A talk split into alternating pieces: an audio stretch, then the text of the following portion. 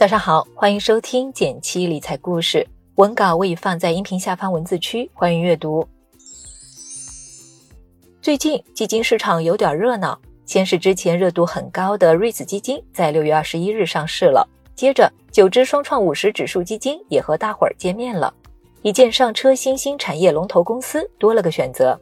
要是还不了解这些产品，可以先看看我们之前的相关介绍，上面提到的基金都可以认购场内版本。上市后也可以在场内买卖交易。有的小伙伴很好奇，场到底是什么意思？交易场内基金应该注意什么？最重要的是，你适合在场内买基金吗？别急，今天我就带你揭开场内基金的神秘面纱，掌握它的投资小秘密。首先，我们来看看什么叫做场内基金。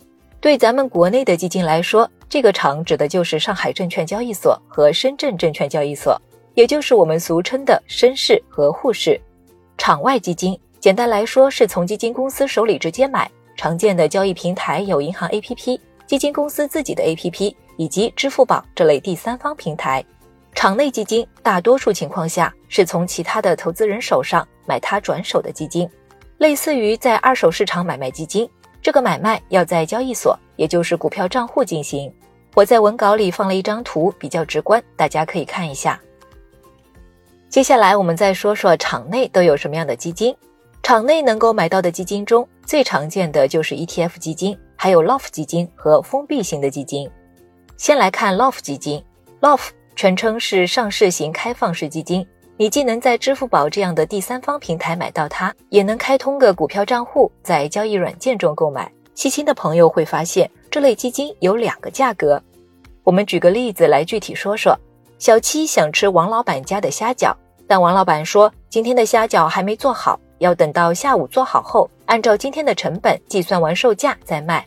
但小七中午就等着虾饺下火锅，王老板建议他去附近市场看看，那里有之前他家做好的。于是小七去了市场，但是市场里虾饺的价格是根据买卖人数多少实时变化的。因为非常想吃，小七还是用比平时王老板家更高的价格买到了。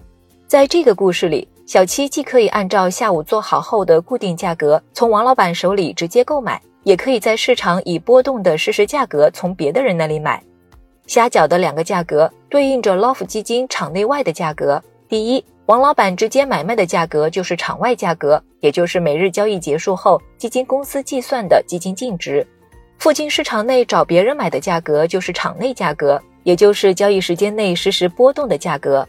另外，现在不少券商 APP 和第三方基金购买平台都支持同一只 LOF 基金场内外互相转换。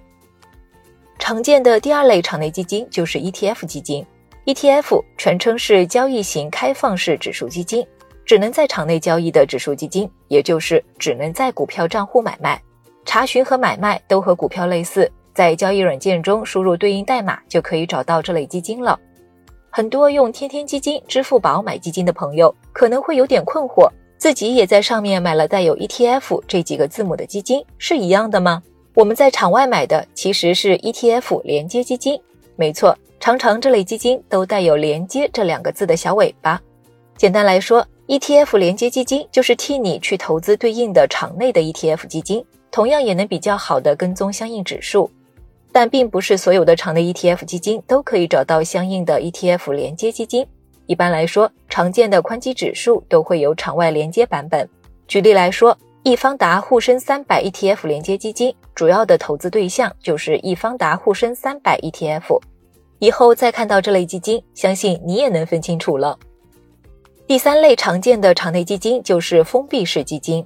什么是封闭式基金呢？很简单。就是它会事先确定发行总额，设定一个封闭期，在此期间内不能申购和赎回。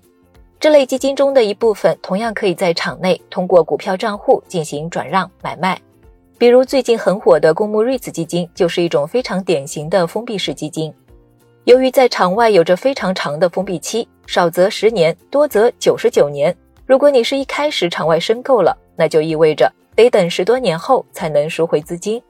并且现在场外也无法购买了。这时候如果想参与，就需要选择在场内交易了。听到这里，你可能要问了：场内基金适合什么样的人来投资呢？具体来说，三类人比较适合。第一，想投资场外封闭基金，比如说 REITs 的朋友，有些封闭基金场外确实已经没办法购买了，但产品本身还是不错的，那不妨试试买场内版。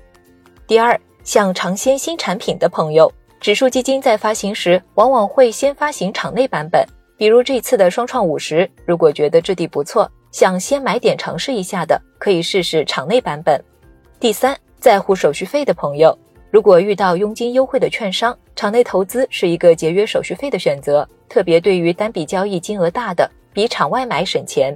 所以场内可以买到一部分场外没有的基金，还可以参与场外暂停买卖的基金。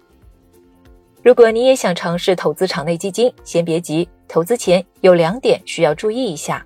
第一点，选择费率合适的券商，一般场内基金的购买费在万分之三左右。根据不同券商会有一定的上下调整，所以投资前还是尽量选择一家费率低的券商，降低买卖造成的手续费。第二点，注意场内基金的折溢价风险。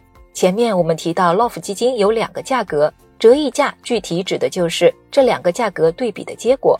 有的场内基金交易火爆，买的人多，成交价可能比场外价格高；反之，可能会比场外的低。就像二手市场上。除了东西本身的价值，还取决于买卖双方的需求。你可能听说过基金套利，说的就是根据这两个价格之间的差异来进行低买高卖，赚取一定价差收益。但这种操作风险不低，有的基金流动性太差，场内无人问津，拿在手里降价也卖不出去，很可能套利不成反赔本。总的来说，我们投资基金还是更看重未来长期的价值，这种套利的方法还是不建议大家过度关注。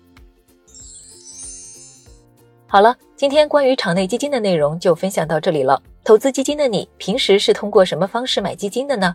不妨留言和大家一起分享你的买基心得吧。